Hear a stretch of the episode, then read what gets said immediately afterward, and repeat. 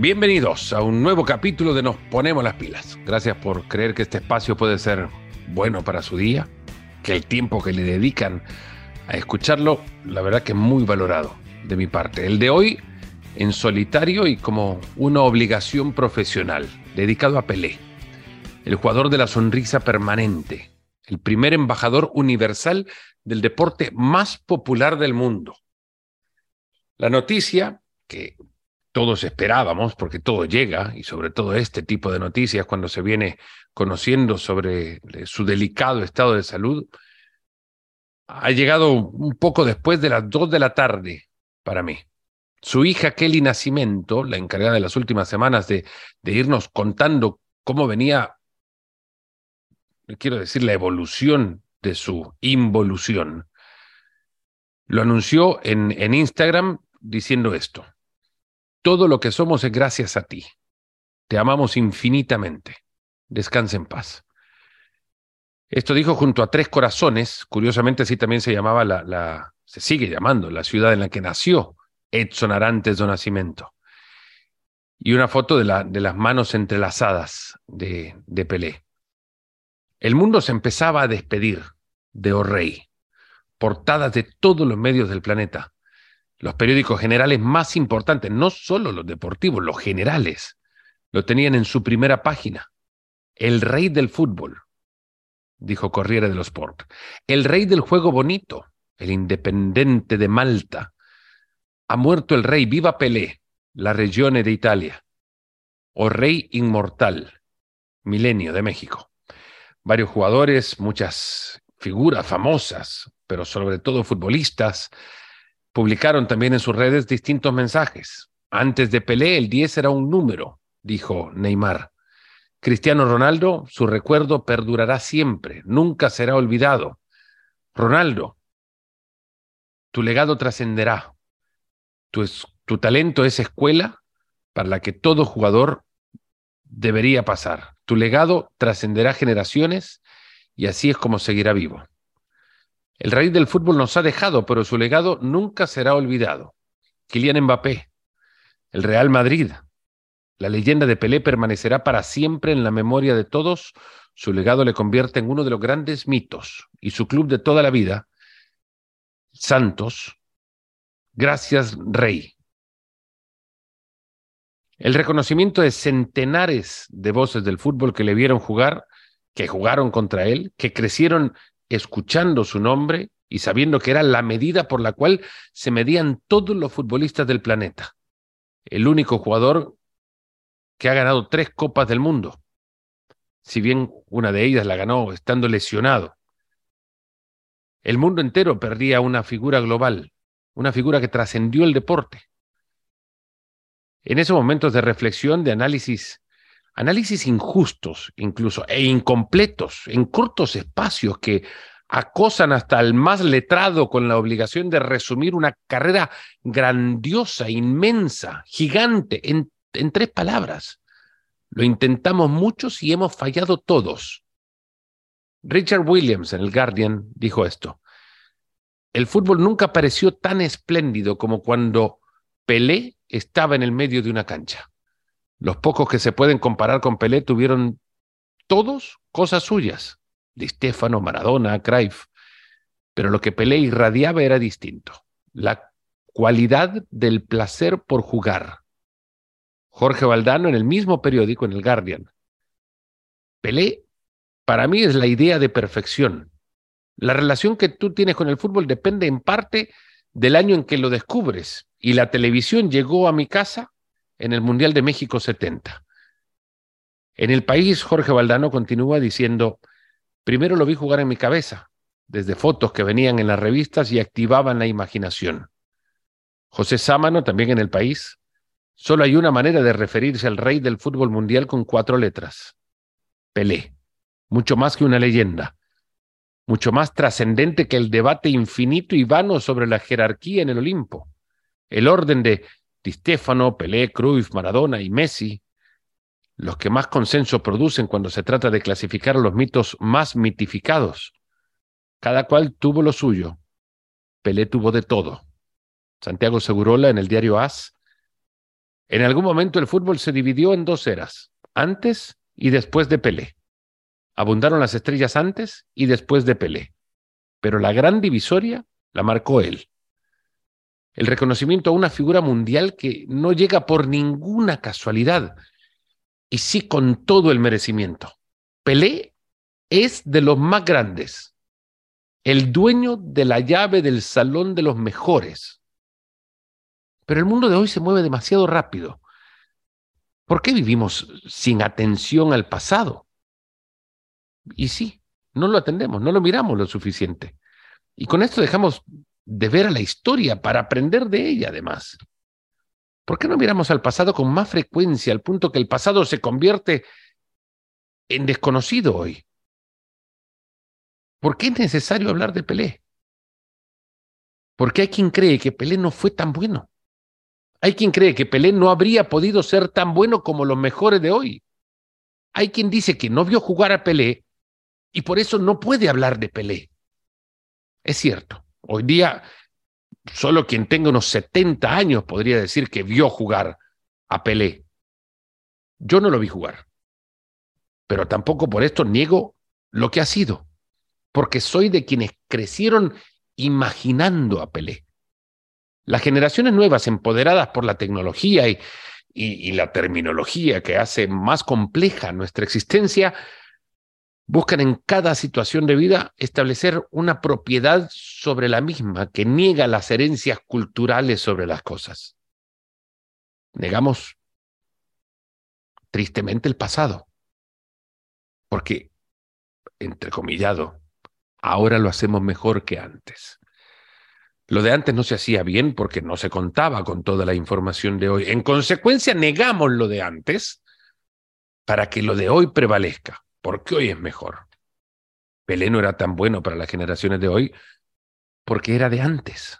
Y así he llegado a esto.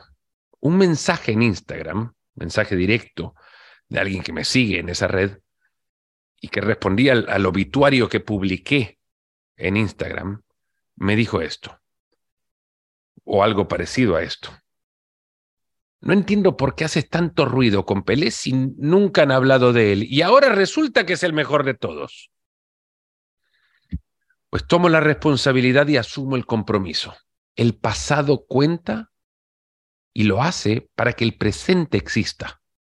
Y si hay una persona que no sepa tanto de Pelé como para que aún se cuestione su valor en la historia del deporte más popular del mundo, es justo y necesario que, así como Pelé, empecemos a darle valor a lo que antes se hizo para que lo de hoy pueda ser lo que es.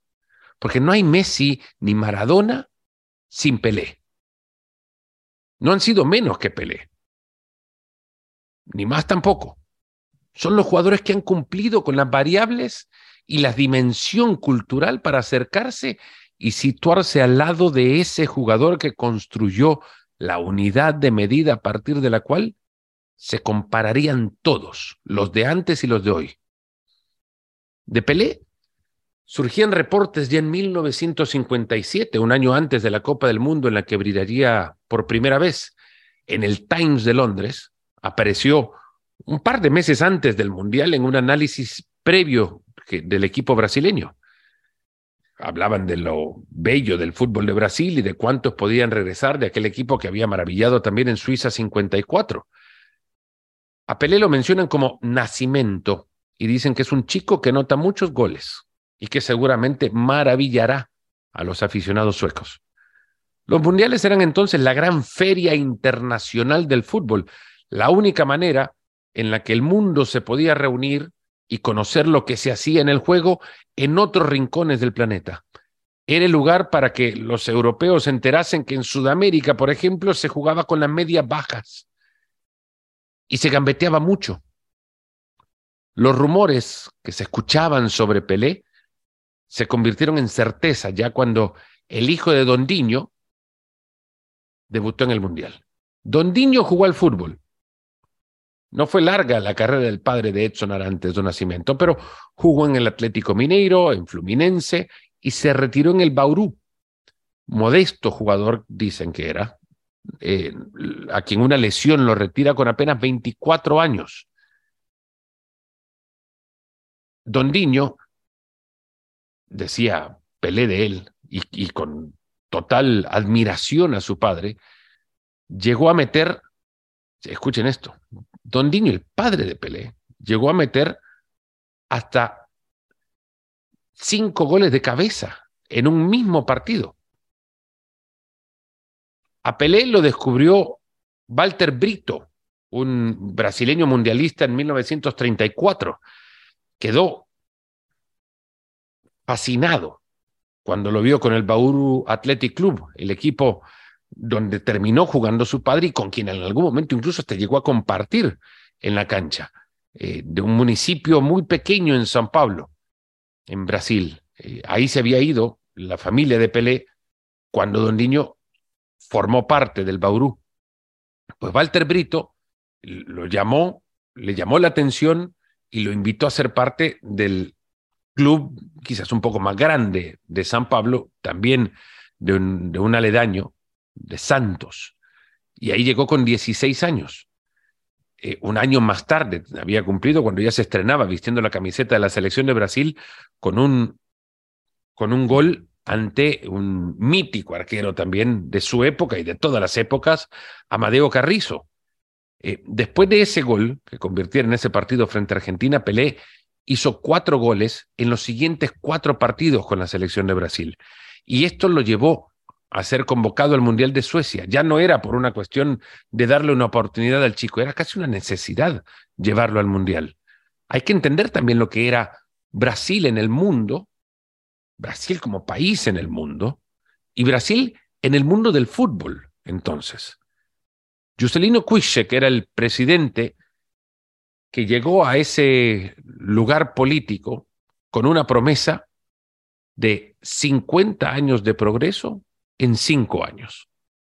Era Brasil de la posguerra, del post-maracanazo, que no fue un evento frívolo en la historia brasileña, la derrota ante Uruguay marcó el autoestima de toda una nación, de toda una generación que pretendía escalar a los primeros escenarios del mundo, acompañándose del fútbol y de la dimensión que le podía dar un título que en 1950 terminó en uno de los golpes más fuertes que recuerda el deporte y un golpe inolvidable en Brasil.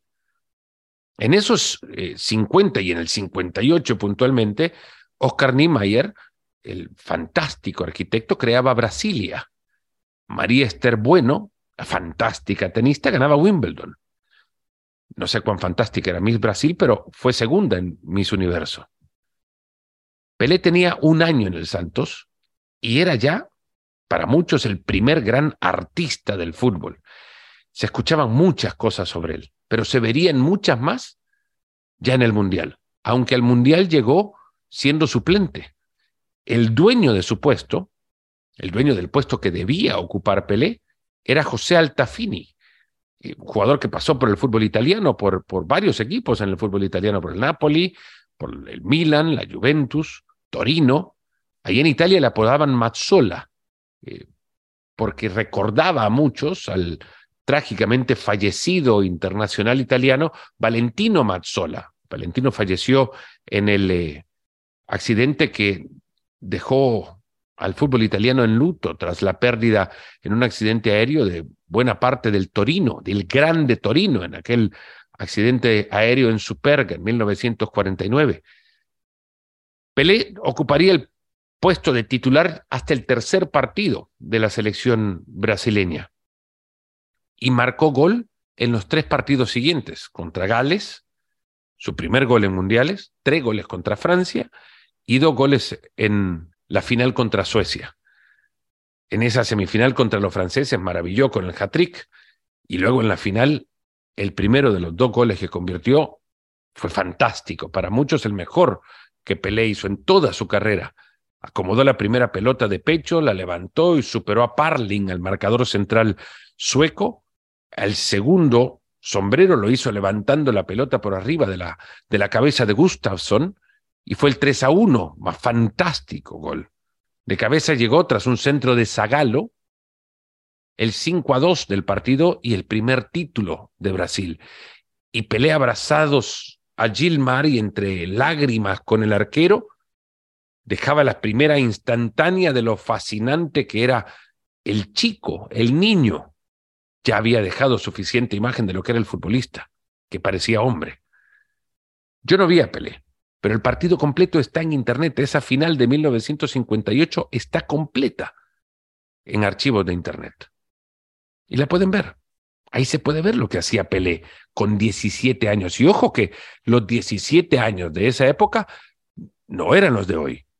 Con 17 años era más niño aún, sin exposición a las múltiples opciones que hoy te da el mundo para crecer y conocer. El relato de lo que era ya Pelé se escuchaba, se veía, se leía más allá de las fronteras brasileñas. Y no quedaban solamente eh, sesgado o definido o limitado aquellos pocos que pudieron ver esa final de la Copa del Mundo o la Copa del Mundo de Suecia in situ ahí, o la siguiente que jugaría en Chile. Pelé ya no era eh, un cuento que se iba transmitiendo de uno a otro. Pelé se podía ver también en la tele. De Pelé se empezaron a crear historias y relatos que él mismo ayudó a alimentar. Fue él quien contó que le prometió a Don Diño la Copa del Mundo cuando vio llorar a su padre tras la derrota contra Uruguay en 1950, partido que escucharon por la radio en Brasil y le dijo, yo voy a ganar el Mundial. Pelé entendió desde muy temprano el valor de una imagen. Sonreía a las cámaras que ya le seguían en el Mundial de Suecia y que desde entonces nunca le abandonaron. Santos, su club, también entendió el valor de la imagen y el valor de Pelé sobre todo empezaron las giras mundiales. En 1959, un año después del Mundial de Suecia, llegó a jugar 82 partidos. Tres de los campeones del mundo en Suecia eran del Santos, Pelé, Pepe y Zito. Arrancaron el año entre Perú, Ecuador, Costa Rica, Guatemala, México, Venezuela, 14 partidos en 42 días. Después, un viaje a Europa. En medio de todo ello, el campeonato local en Brasil. A Europa llegaron primero a Bulgaria y pasaron por muchos países para jugar 22 partidos en 44 días. Perdieron cuatro de ellos. Uno contra el Real Madrid. Nueve países y 20 ciudades. Pelé jugó los 22 partidos de esa gira europea. Anotó en 17 de esos 22 partidos, 28 goles en total. Digo que jugó contra el Real Madrid porque en ese momento Santiago Bernabéu lo llevó al Santos para enfrentarse y por única vez al Real Madrid que tenía Di Stéfano. Digo, por única vez a don Alfredo Di Stéfano, que también forma parte de ese salón de los grandes. A Bernabéu le gustó tanto lo que hizo Pelé que lo fue a visitar al hotel, al hotel donde se hospedaba el, el Santos. Lo, vio y lo vio ahí cerca y, y lo vio tan niño, lo vio tan cara de niño, que cuentan que Bernabéu solo le saludó y pasó de largo. Su intención era ficharle. Pero dijo, no puedo fichar a un chico. En 1960 jugó en 109 partidos, como lo contó Andrés Campomar en el libro Golazo. 1961, Pelé era tan valioso para Santos y para Brasil, y para evitar que le fichara ahora Bernabéu, cuando ya había crecido y su cara ya no era la de un niño, Pelé fue declarado ese año un tesoro nacional por parte del Congreso brasileño. Prohibieron así su transferencia a cualquier club del exterior. Con Santos llegó a ganar 45 títulos, pero tanto le exprimieron que hasta a veces le quitaron las ganas de jugar. En Chile, en 1962, ya un problema físico lo deja fuera de la Copa del Mundo y le impide jugar más de los dos partidos que disputó. Anotó un gol nada más contra México. Seguían las giras y Santos seguía viajando por todo el mundo y Santos y Pelé tenían que actuar como si fuese un circo. Y es más, Santos cobraba una cifra con Pelé en la cancha y otra si Pelé no podía jugar el partido.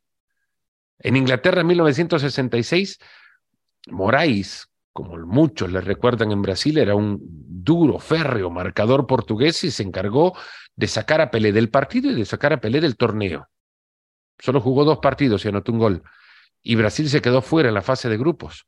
Esto fue un golpe tremendo. Tal golpe fue así, o tal fue el golpe, que la FIFA empezó a partir de esto y de este evento a contemplar que necesitaban una manera de regir en la cancha el juego brusco. Y se inventaron las tarjetas, la amarilla, la roja. Esa es otra historia. Pelé ya casi no tenía ganas de jugar con la selección. Ya no quería volver a una Copa del Mundo, a, que, a sufrir los castigos que sufrió en ese mundial, ingrato mundial de Inglaterra 66. Pero camino a ese próximo mundial se estaba construyendo quizás la mejor selección de todos los tiempos. Antes de México 70 había una escala en el camino de Pelé. Una de esas historias que se repitieron tanto que se han convertido ya en una verdad. Llegaron a una cifra redonda jamás alcanzada por un futbolista. El camino lo llevó a los mil goles. 19 de noviembre de 1969. Lo sé de memoria porque yo nací en una fecha como esa, pero tres años después. Y cuando de pequeño me interesaba por ver qué cosas habían sucedido el día de mi nacimiento o una fecha similar, siempre caía en el gol mil de Pelé. Volvamos al camino a México 1970. El técnico de Brasil era Joao Saldaña. Era cuando menos un personaje particular. Fue futbolista, llegó a jugar en el Botafogo, se convirtió en periodista deportivo, fue entrenador, seleccionador nacional, pero también era miembro del Partido Comunista y en Brasil dominaba una dictadura militar. Y la dictadura le quería imponer los jugadores que este entrenador tenía que elegir. Y él, fiel a su creencias y distanciado además de quienes dominaban el poder político en su país, se negaba. Era tan difícil lidiar con él que en algún momento eh, llevó a Pelé a ser suplente. Dijo que Pelé tenía problemas de vista y que no podía confiar en él. Sostenía que Pelé no veía bien. Ese era Joao Saldaña y que además con 30 años y con un cuerpo bastante agobiado por todo lo que había recibido de patadas durante su carrera, una que apenas si tenía 13 años en, en vigencia, era muy difícil meterlo con 30 años a jugar con, jugadores como Jairzinho, Rivelino, Tostao, Gerson. Pelé llegó a decir que la Copa del Mundo era muy importante para el país, pero que en aquel momento él ya no quería ser Pelé, que ya no le gustaba y pedía que ese fuera su último mundial. En marzo de 1970, Joao Saldaña, por toda esta presión y por su distanciamiento con el poder político, su enfrentamiento con el poder político, fue destituido de su cargo y al frente de la Canariña llegaría Mario Zagalo, sí, el mismo que le metió el centro a Pelé para el quinto gol de la final del 58. Mario Zagalo, ex compañero de Pelé, ahora sería su técnico. Pues Zagalo lo primero que hizo fue reunir a los mejores del equipo, a los antes mencionados, Tostao, Rivelino, Gerson, Yarichinho, en un hotel, en el Hotel das Palmeiras de Río de Janeiro. Y ahí definieron qué es lo que cada uno iba a hacer para poder estar los cinco en la cancha. Eran cinco de la misma posición. Quizá Jairzinho un poco más extremo, pero los demás eran diez. Diez seguro, diez clavado. Pues 10 partidos jugaron en los meses previos al Mundial de México e hicieron historia. Pelé consiguió su tercer título mundial. Marcó cuatro goles en seis partidos. Uno de esos goles de cabeza sobre Burgnich, Tarchiso Burgnich, en la final contra Italia. Y luego una asistencia a Carlos Alberto en un gol en el que intervinieron siete futbolistas. Fantástico, mírenlo. Ahí está, en internet también. La asistencia fue de Pelé, una de las seis asistencias de Pelé en la Copa. Y, y ahí surgen dos grandes historias que también las pueden buscar. Dos goles que Pelé no hizo, pero que se recuerdan como si hubiesen convertido Pelé esos goles para ganar el mismísimo Mundial. Un cabezazo a Inglaterra que tapó Gordon Banks, que se consideró por mucho tiempo la tapada del siglo, y una jugada que mareó a Ladislao Mazurkiewicz, el arquero de Uruguay. Las jugadas que Pelé hacía ya se podían ver. Empezaba a construirse a partir de todo esto la imaginación de millones que querían ser como él. Pelé era el mejor del deporte más popular. Según la UNESCO, en 1960 había 70 países con acceso a la tecnología de la televisión. Ese número, en 1970, una década después, se duplicó. Fue esa la época en la que Pelé pasó de las revistas a la televisión. La primera Copa del Mundo en llegar vía satélite fue en 1966 y el mundo, o aquel mundo que tenía acceso, pudo ver aquella final en vivo. 1970 fue un mundial a colores y Brasil brilló. El amarillo se podía ver en, ese, en esa pantalla, en ese tubo. El mundo veía a Pelé a todo color. Pelé viajó tanto que dijo que quizás al único lugar a donde le faltó viajar fue a la luna. El hombre había llegado a la luna y Pelé quizás soñaba en llegar ahí. Me faltó jugar en la luna, dijo alguna vez. Pero un lugar, un país que no puedo olvidar por el cariño, por la atención que ellos me dieron y por cómo me trataron, es México. Jamás se olvidará el Pelé de México 70 ni Pelé olvidó jamás el México que él vio en el 70. Detuvo una guerra en Nigeria en 1969, un par de días, nada más, pero fueron un par de días sin guerra, cuando ahí se batallaba incesantemente.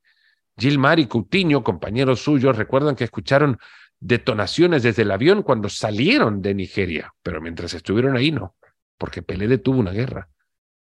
Santos fue a Medio Oriente, a los Emiratos Árabes, en Hong Kong jugó ante el Newcastle, en Nueva York ante el West Ham, en Panamá ante la Alianza. Jugaba con equipos de otros países ahí donde no había fútbol. Al Santos le querían ganar siempre y marcar a Peré era motivo de orgullo. También le pegaban. Y Pelé acordaba cambiar camiseta con sus mascaradores para que, para que no le pegaran tanto. Cuando terminó México, Pelé se unió a la televisión a partir de talleres de fútbol, de cursos de fútbol por televisión, una iniciativa que arrancó la, la Pepsi Cola Company para crear escuelas que enseñaran el fútbol por todo el mundo. Pelé, The Master and His Method. Pelé, el maestro y su método. Esta serie ganó 11 premios internacionales, un curso de 60 minutos de duración, eh, a donde Pelé enseñaba lo más básico del fútbol, desde controlar la pelota hasta dar un pase, cómo dar un pase, cómo recibir una pelota, cómo controlar el balón con distintas partes del cuerpo, hasta luego eh, entrenamientos y, condición física para poder llegar a ser como él, uno de los mejores. Eso lo veía yo. En casa, recuerdo, eran los sábados y se esperaba, yo lo esperaba al menos con ansias, el poder visitar de nuevo a ese jugador en un campo vacío con una pelota blanca y negra y un Pelé vestido todo de blanco, impecable, hablándole a la cámara y, contándome cómo yo tenía que tocar el balón. Y así practicaba toda la semana hasta que llegaba de nuevo la repetición del mismo episodio, una semana más tarde. Así aprendimos muchos a imaginarnos que podíamos ser como él. En 1974 terminó su contrato con el Santos y luego se embarca en la conquista de Estados Unidos ya con 35 años. Firmó un contrato por cuatro y medio millones de dólares. Eh, un contrato por cuatro temporadas también. El presidente de Brasil, el presidente entonces, quiso frenar este acuerdo, pero intervino el secretario de Estado de Estados Unidos, Henry Kissinger, que era fanático del fútbol. Pelé pasaba por problemas financieros tras la mala gestión de su fortuna. Empezó la conquista del soccer. Llenaba todos los estadios, ahí donde antes no llenaba público, donde no llegaba público. Pelé empezó a llenar los estadios a donde jugaba. La popularidad del soccer puso en peligro el dominio del rating de la NFL, del fútbol americano en la televisión. Y las televisoras en su momento pusieron a elegir ante la presión de los, o tuvieron que elegir ante la presión de los propietarios de los equipos de fútbol americano, o es el soccer o es el fútbol americano, hundiendo posteriormente al soccer y al efecto Pelé, cuando tomaron la decisión de irse por la NFL. Pelé fue la medida desde la cual se construyó la imaginación de múltiples generaciones. Yo nunca lo vi jugar, pero verle en televisión era ver a un artista, alguien especial. Soñar con hacer sus movimientos o sus piruetas, tirar una chilena como él, o vestir con esa elegancia del uniforme blanco como el que usaba en los videos de su clase de fútbol. Cuando veía un partido de fútbol en la tele, esperaba ver a Pelé. Y si Pelé no estaba, esperaba ver a alguien que se pareciera a Pelé o que quisiera parecerse a él. Pelé fue el fútbol. Y Pelé fue Brasil. Llevó a su país a un reconocimiento que antes no tenía. La camiseta de Brasil para muchos es la bandera de Brasil. Brasil es Pelé y por Pelé. Es así en el fútbol y en, en tantas otras cosas. Como lo dijo Ronald Reagan, expresidente de los Estados Unidos, Pelé no necesitaba presentación porque todo el mundo sabe quién es. Pelé era el sinónimo del juego. Antes hubo Di y con él al lado de, de Di Stefano hubo Garrinchas y después habría Cruyffs y, luego Maradonas y después Messi, pero siempre todos al lado de Pelé. La medida del mejor futbolista la creó él. Brasil se despidió de O'Rey en Vila Belmiro, en el Estadio del Santos. Pelé falleció a los 82 años a causa de un cáncer de colon. Después de pasar por el velatorio, una procesión por las calles de Santos hasta llegar al mausoleo de la ciudad, a donde se llevó a cabo un entierro privado para la familia. Privacidad fue algo con lo que Pelé no contó desde los 16 años. Eso sí fue bastante precavido o previsor. El hombre que hizo del fútbol más que un deporte y que lo llevó a rincones a donde jamás antes había llegado. Pelé eligió con mucha atención el lugar a donde fue enterrado. Es el cementerio vertical más alto del mundo, el Memorial Necrópole Ecuménica, un complejo de edificios de varios niveles, a donde están enterrados el hermano de Pelé, Jair, o su compañero de equipo, Coutinho, de ese equipo glorioso del Santos. Pelé ahí eligió un nicho en el noveno piso. Ese noveno piso tiene una vista a Vila Belmiro, al campo donde Pelé jugó durante 19 temporadas. El noveno piso es en honor al número 9, el número 9 que usaba en su espalda su padre, Don Diño. Ese noveno piso, ese nicho, Pelé lo compró hace 20 años, cuando tenía 62 años y cuando Brasil estaba consiguiendo su quinto mundial. Y entonces, en una charla, habló sobre la longevidad que le acompaña por herencia de sus padres. Su madre tiene 100 años y vive aún. Sobre la muerte, habló Pelé. Dijo, no, no, no, no le tengo miedo a la muerte. Y tardará mucho en suceder. Hay algo más, dijo. Pelé no será enterrado, porque Pelé es inmortal, es eterno. Será enterrado Edson. Pelé es mucho más. Si alguien, si alguien duda de su lugar en la historia, que lea, que visite archivos, que vea su fútbol. Todos lo podemos ver jugar, ya no hay excusas. Si quieren el fútbol, se lo deben a Pelé hacer esto. Gracias por haber llegado hasta acá. Espero que hayan disfrutado de este pequeño homenaje a uno de los más grandes futbolistas de todos los tiempos, al dueño de la llave, ahí donde lleguen, donde se encuentren los mejores de la historia. Pelé tiene la llave de esa puerta la llave de ese salón. Hasta el próximo capítulo de Nos Ponemos las Pilas.